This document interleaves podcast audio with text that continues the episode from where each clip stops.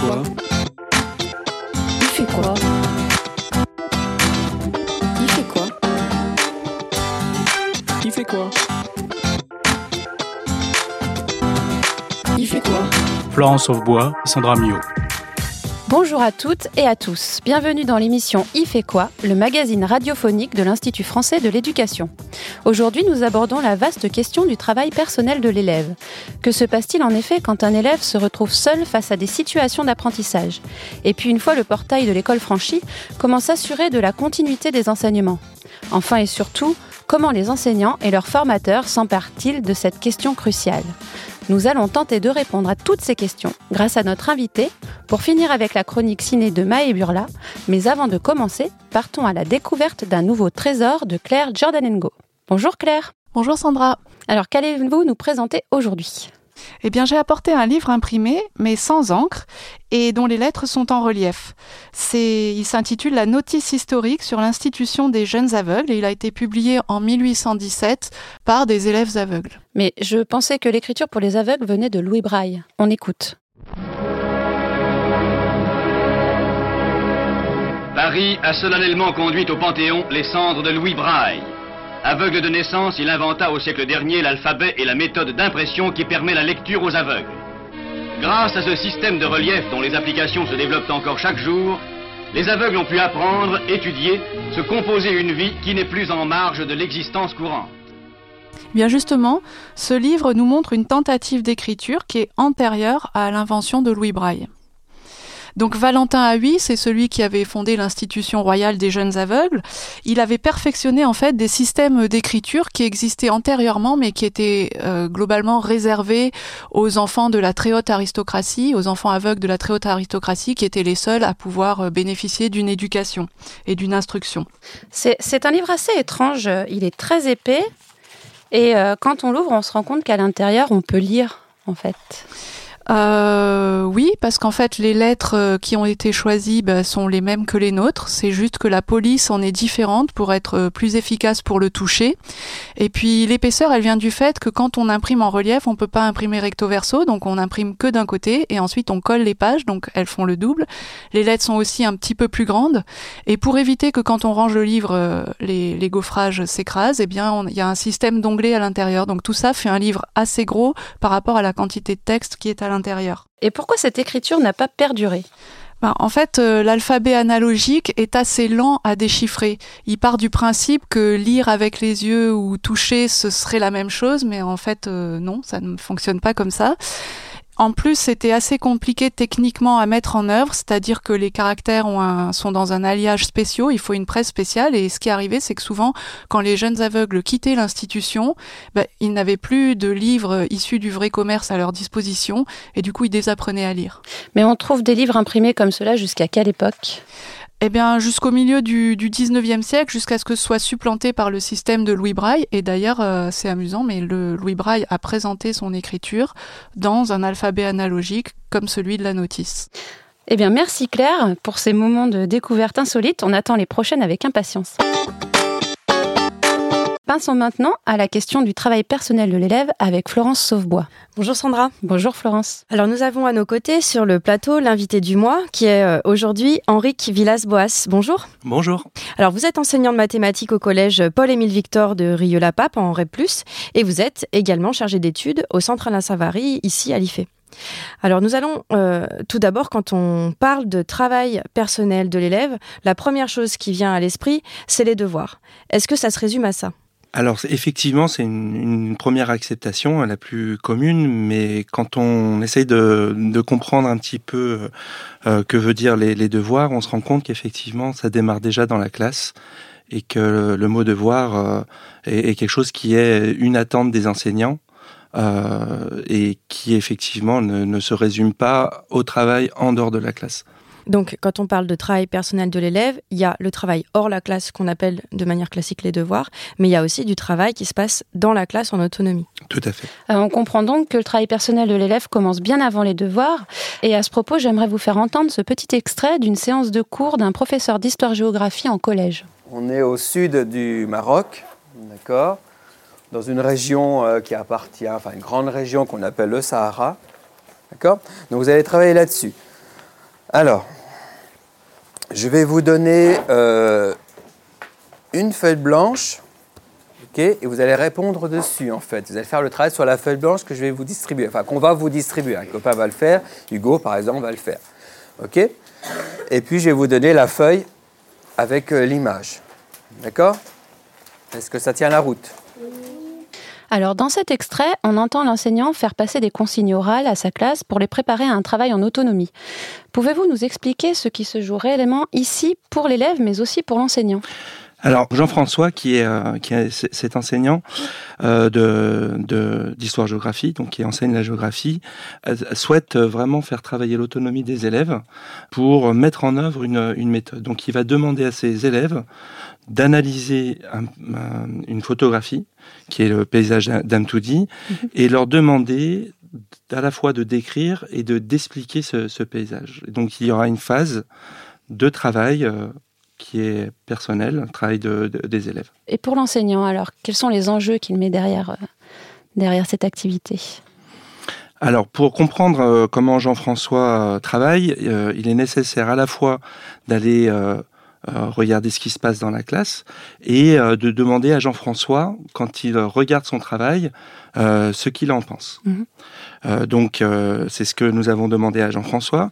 Et Jean-François, quand il analyse la, la situation, euh, ce qu'il a en tête, c'est de pouvoir permettre aux élèves de d'analyser par eux-mêmes la situation avec l'idée qu'en amont, il a travaillé une leçon sur les mots de la géographie, euh, et, et, et ce moment-là d'analyse est un moment pour Jean-François où les élèves devront mobiliser les mots de la géographie et mettre en œuvre une méthode à la fois de description et d'analyse.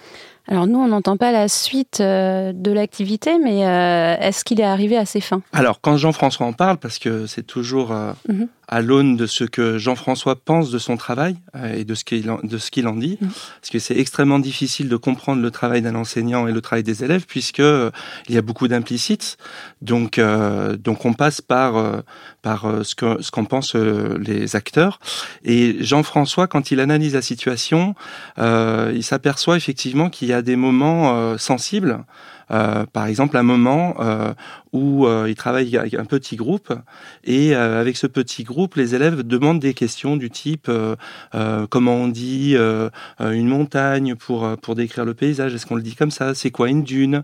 Alors Jean-François est un peu surpris par la situation, parce qu'il pensait qu'ils allaient ramener les mots de la, de la géographie de la leçon, et donc du coup, il, il décide d'interrompre le, son cours, enfin le, le cours de, de l'activité, ce qui est un peu une surprise pour Jean-François à ce moment-là, parce qu'il il s'attendait pas à cette euh, à, ce, à cette situation, et, euh, donc il, réajuste euh, ce qu'il avait prévu de, de réaliser avec les élèves. Alors là, on, est face à un enseignant qui, qui prend une posture réflexive sur sa pratique, mais de manière générale, est-ce que les enseignants sont vraiment conscients de cette tension entre leurs attendus et ce que perçoivent réellement les élèves en fait? Alors ça, c'est tous les enjeux qu'on essaye de travailler en, en formation. Euh, donc là, c'est plutôt un problème de, de formation. Euh, c'est offrir des, des espaces et des temps pour pouvoir discuter justement sur des situations. Donc euh, nous, on parle de- d'essayer de, de lire, euh, lire le réel. C'est-à-dire à partir de situations telles que celle de Jean-François, mais bien sûr d'autres situations possibles, euh, essayer de comprendre euh, les, les mobiles d'action de, de l'enseignant. Donc oui, cette réflexivité, euh, elle peut se jouer en formation, mais elle demande euh, un travail d'abord d'observation, d'essayer de comprendre ce qui se joue, euh, enfin d'abord d'observation, excusez-moi, de, de- de ce qui se joue dans, le, dans la séance, ou en tout cas sur un extrait de séance, pour ensuite aller vers, euh, vers euh, une analyse et, euh, et une compréhension. Et alors, justement, pour que l'élève soit autonome face à son travail, à son travail personnel, là, on, on a, on a compris qu'il fallait qu'il soit euh, armé, c'est-à-dire qu'ils aient les outils, là, en l'occurrence, le vocabulaire. Quelles sont les autres conditions euh, pour que le travail, euh, pour que l'élève puisse faire son travail en autonomie? Alors il y a, il y a en fait il y a beaucoup beaucoup d'implicites. Il y a vraiment beaucoup beaucoup d'implicites. C'est ça la On, difficulté. on va faire un petit pas de côté, puis on va regarder du côté de la recherche ce que disent les chercheurs.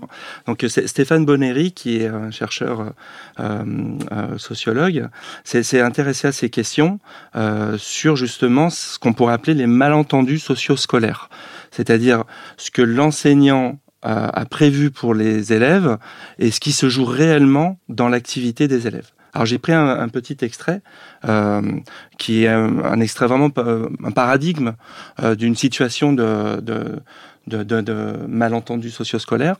Euh, c'est l'histoire d'Amidou. Alors Amidou est en cours de géographie. Hein, c'est la première fois de l'année qu'il faut une carte de géographie. Il est au CM2. Euh, Stéphane Bonnery et son équipe ont suivi ces, ces élèves-là sur trois ans, hein, donc CM2, 6e, 5e. Et il s'agit d'apprendre à réaliser une carte en respectant un code de couleur en fonction des reliefs. Donc le vert pour les plaines, le marron pour les, pour les montagnes. Je vais vous lire un petit extrait de verbatim, euh, de, de moments de, la classe, euh, pour essayer de comprendre ce qui, se joue.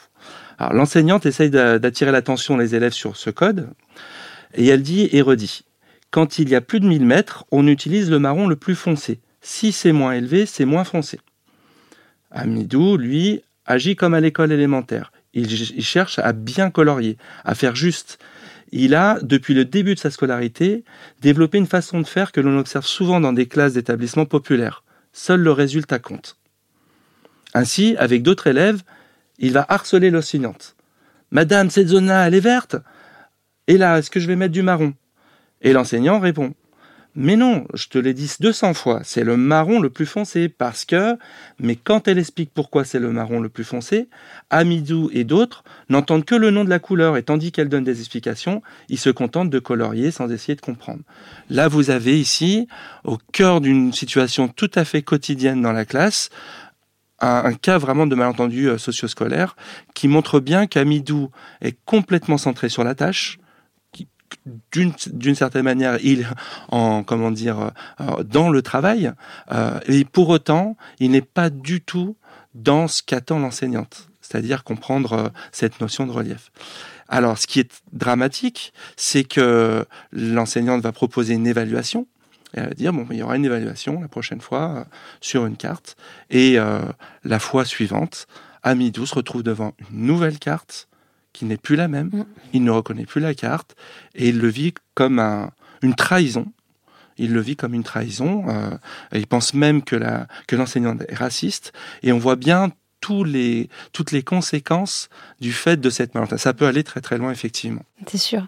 Alors quand on voit euh, à quel point il est difficile de réunir toutes les conditions pour qu'un élève puisse travailler seul en classe, on peut qu'imaginer la, la, difficulté à laquelle il se trouve euh, confronté une fois qu'il est rentré chez lui face à, à son travail. Tout à fait.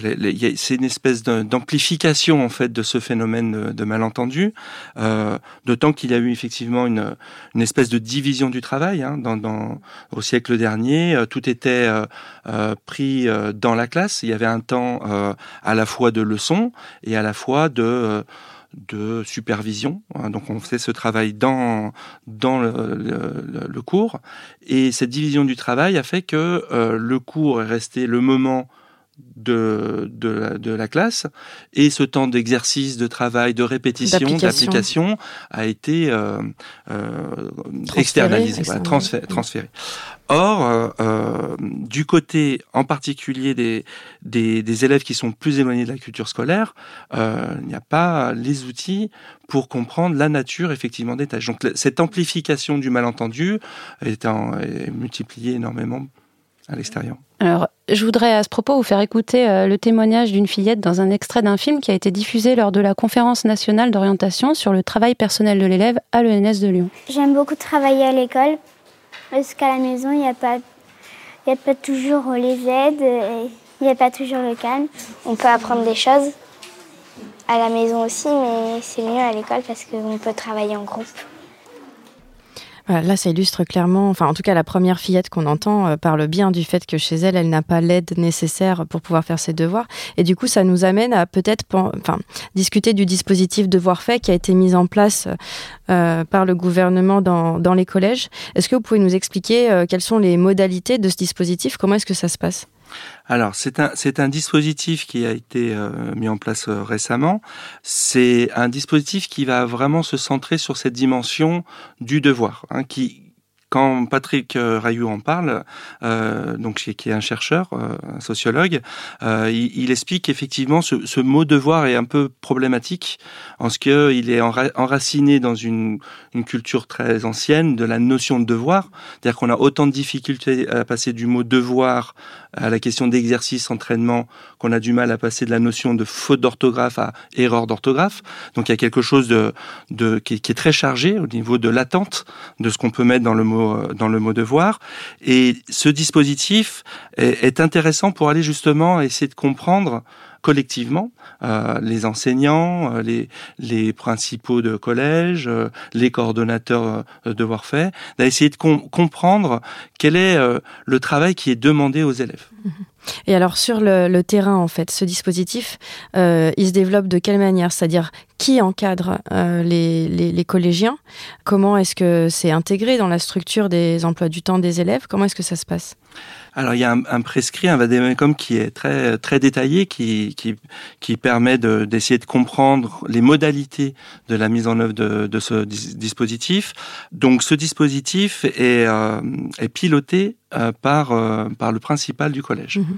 Ensuite, il est organisé de telle façon qu'on puisse euh, travailler avec des coordonnateurs du dispositif, donc des enseignants euh, disciplinaire et euh, il est possible dans les organisations de travailler avec des assistants d'éducation, des services civiques qui vont être euh, pilotés par euh, ces coordonnateurs du dispositif de Warfare. Et est-ce que dans la réalité, dans ce qui se passe dans les établissements, est-ce que euh, le suivi pédagogique, on va dire, est-ce qu'il y a vraiment une continuité entre ce qui a été fait en classe et ce qui est fait dans ce dispositif de fait quand on passe par une tierce personne, comme les assistants d'éducation, comme les partenaires de, de mairie ou je sais pas Comment ça se passe? Est-ce qu'il y a un retour, une évaluation sur ce qui se met vraiment en place et sur les missions, est-ce qu'elles sont réellement remplies en fait? Est-ce que, est-ce que, comment ça se passe? Alors pour, pour le moment, c'est encore trop, trop, trop neuf pour, mmh. euh, pour pouvoir euh, dégager euh, des éléments. Ceci étant dit, c'est un dispositif qui s'inscrit euh, depuis environ 1995 dans une série de dispositifs qu'on a mis en œuvre pour essayer de travailler sur cette dimension externe, qui, enfin des dimensions externalisées de, du travail qui peut être dans la classe. Quand on, essaye de voir ce que dit la recherche sur la question des dispositifs, eh bien, on est un peu, on est un peu embêté parce que c'est extrêmement difficile de, de, pouvoir euh, dire quelque chose des dispositifs du fait qu'il y a souvent pas beaucoup d'élèves, qu'il y a une forte variabilité du profil des élèves, que le dispositif lui-même euh, il, est parfois très mouvant sur le profil euh, des, des, élèves et parfois on ne sait pas si on évalue le dispositif ou si on évalue les élèves. Donc il y a une, une grande difficulté pour les chercheurs pour essayer de dégager euh, des éléments euh, comment dire qui seraient positifs ou, ou négatifs. C'est quelque chose qui est assez compliqué. Par rapport euh, toujours sur cette question du, du travail personnel à la maison pour le, pour le coup, est-ce que vous pouvez nous expliquer pourquoi, enfin quelles sont les raisons qui font que ce travail serait de toute façon plus efficace s'il est mené au sein même de l'école? Alors pour pour revenir sur ce que je disais tout à l'heure sur la question du malentendu socio-scolaire, le, le, j'ai envie de dire l'aspect dual de, de, du malentendu socio-scolaire, c'est l'explicitation. Mmh. C'est tenter le, le, mieux possible de rendre explicite ce qu'on attend d'une tâche, hein, du fait que la tâche ne dit rien des enjeux de, de, de la tâche. Du coup, du fait de cette explicitation, on, on, on sait que l'enseignant euh, est beaucoup plus précis et c'est exactement ce qu'il voudrait euh, mettre en œuvre dans, dans sa classe mmh. et ce qu'il attend des apprentissages des, des élèves. Donc c'est bien au cœur de la classe. Euh, D'autant plus que le phénomène d'amplification du malentendu socio-scolaire en de la, dans de la classe fait que euh, euh, les chercheurs se sont rendus compte que les familles étaient très mobilisées, très, euh, très comment dire, euh, attentives euh, à la, à, la, dimension réussite scolaire. Et, et, et donc, ils, la, toutes les familles ont, euh, à cœur d'aider leur, leurs enfants. Mais que se passe-t-il? On n'a pas accès à la nature de la tâche et donc de sa, de, de sa, de son enjeu. Euh, et donc du coup, on reconvoque soit ses propres souvenirs euh, scolaires euh, et donc on va très souvent, c'est ce que montre Séverine Capco, qui est aussi euh, une chercheuse euh, euh, et qui explique qu'en fait, il y a des effets de surprescription. C'est-à-dire que parfois, les parents vont demander encore plus à l'enfant de ce que le- le- l'enseignant euh, euh, pouvait attendre. Donc il va avoir comme ça des conflits d'attentes et euh, qui vont créer des situations assez complexes. Eh bien, merci. merci Henrique Villas-Boas d'avoir répondu à toutes nos questions. Je rappelle que vous êtes enseignant de mathématiques au collège Paul-Émile Victor de Rieux-la-Pape en REP+, et chargé d'études au centre Alain Savary, ici à l'IFE. Et maintenant, Maë Burla nous propose de redécouvrir le classique des classiques. Le film qui a certainement suscité le plus de vocations enseignants, n'est-ce pas Florence? Alors, ce film, c'est quoi à votre avis? Je pense, moi, j'ai une petite idée que c'est le cercle des poètes disparus. T'as pas du tout triché, on est d'accord. Effectivement, aujourd'hui, je vais vous parler du Cercle des poètes disparus, réalisé par l'Australien Peter Weir en 1989. On y suit les élèves d'un prestigieux et austère lycée des années 60 qui rencontrent leur nouveau professeur de lettres, Monsieur Keating, aux pratiques pédagogiques originales. mais on me l'a dit. J'en sais rien, mais on me l'a dit. Rien de si bien que la poésie. Rien de si bien que la poésie. Gauche, gauche, droite, gauche, gauche, gauche, gauche, droite, gauche, gauche, halte Merci, messieurs. Monsieur Keating, donc, ce prof qui encourage le refus du conformisme, l'épanouissement des personnalités par la poésie, l'art du carpe diem et le goût de la liberté, chamboule la vie de ces lycéens un peu oppressés par l'institution. Monsieur Keating rejoint donc le rang de ces profs charismatiques de grand écran qui transcendent l'univers morose de leurs élèves et créent avec eux une relation de confiance. Ces profs dont on ne remet jamais en doute l'autorité, mieux, dont l'autorité semble porter les élèves plutôt que de les enfermer. C'est ce que Bénédicte Gendron, chercheuse en sciences de l'éducation, appelle la figure du leadership en pédagogie. L'enseignant leader, contrairement à la figure du maître dont l'autorité repose sur une légitimité étatique ou instituée, base son autorité sur un climat de confiance, en remportant l'adhésion des élèves en se fondant sur des principes d'être juste, d'estime de l'autre et de respect. Et à l'heure où la fonction de professeur n'est plus tant d'enseigner une matière que de faire en sorte que l'élève développe un bon rapport avec le savoir et qu'il devienne auteur de son apprentissage, l'enseignant leader tend à devenir la figure la plus efficace en pédagogie. Nous avons tous besoin d'être acceptés. Mais soyez persuadés que vos convictions sont uniques, les vôtres, même si on les trouve anormales ou impopulaires, même si le troupeau dit c'est mal. Robert Frost a dit deux routes s'offraient à moi et là, j'ai suivi celle où on n'allait pas. Et j'ai compris toute la différence. Je veux que vous trouviez votre propre cadence, votre façon de marcher personnelle. Chacun pour soi, chacun où il veut, que ce soit fier ou que ce soit grotesque, ce qui vous chante. Messieurs, le pavé est à vous. En demandant aux enseignants un leadership, à quelles compétences fait-on appel? Eh bien, à des compétences émotionnelles. Un leader, c'est en effet quelqu'un qui sait mobiliser au sein d'un groupe les divers détenteurs d'influence, qui est capable de sentir, d'analyser et de réguler les tensions internes à une communauté. Il déborde d'énergie et s'engage pleinement dans l'action. Il se connaît, a confiance en lui, fait preuve de souplesse, d'adaptation et d'intégrité. L'intelligence émotionnelle du professeur, c'est-à-dire son empathie, sa conscience de l'organisation, du service des autres, sa capacité à communiquer, gérer les conflits, accompagner, construire des liens, devient dès lors une compétence professionnelle. Pourquoi ça? Eh bien parce qu'il a été montré que la figure de l'enseignant leader, capable donc de mobiliser ses compétences émotionnelles, est à même, bien plus que la figure du maître, d'accroître la motivation, l'intérêt pour la discipline et la performance des élèves ou étudiants. Et le cinéma, qui certes tend à idéaliser un peu ses profs à la Monsieur Keating, sait très bien montrer toute cette inspiration que le leadership peut susciter chez leurs élèves ados. Pourquoi est-ce que je monte là? Qui peut répondre? Pour vous grandir Non Merci d'avoir joué. Je monte sur mon bureau pour ne pas oublier qu'on doit s'obliger sans cesse à tout regarder sous un angle différent. Dès qu'on croit savoir quelque chose, messieurs, il faut l'observer sous un autre point de vue, même si ça paraît inutile ou bête. Il faut essayer. Quand vous lisez, ne laissez pas l'auteur décider pour vous. Non, c'est à vous de décider. Trouvez votre propre voie. Mais il ne faut pas attendre qu'il soit trop tard, mes amis. Plus vous tarderez, moins votre voix pourra se faire entendre. Thoreau a dit, pour bien des gens, la vie est une lente désespérance. Faut pas vous résigner. Eh bien, merci Maë de nous avoir permis de- de- d'aborder ce film avec un regard différent, pourtant un film que l'on croyait connaître par cœur. C'est la fin de cette émission. Merci à tous. À la réalisation aujourd'hui, Sébastien Boudin. Vous pouvez retrouver toutes les informations sur le travail personnel de l'élève sur le site de notre web radio Cadécole à l'adresse suivante ife.ens-lyon.fr slash et réécouter nos anciennes émissions sur cette thématique que nous mettrons en lien à votre disposition. À très vite.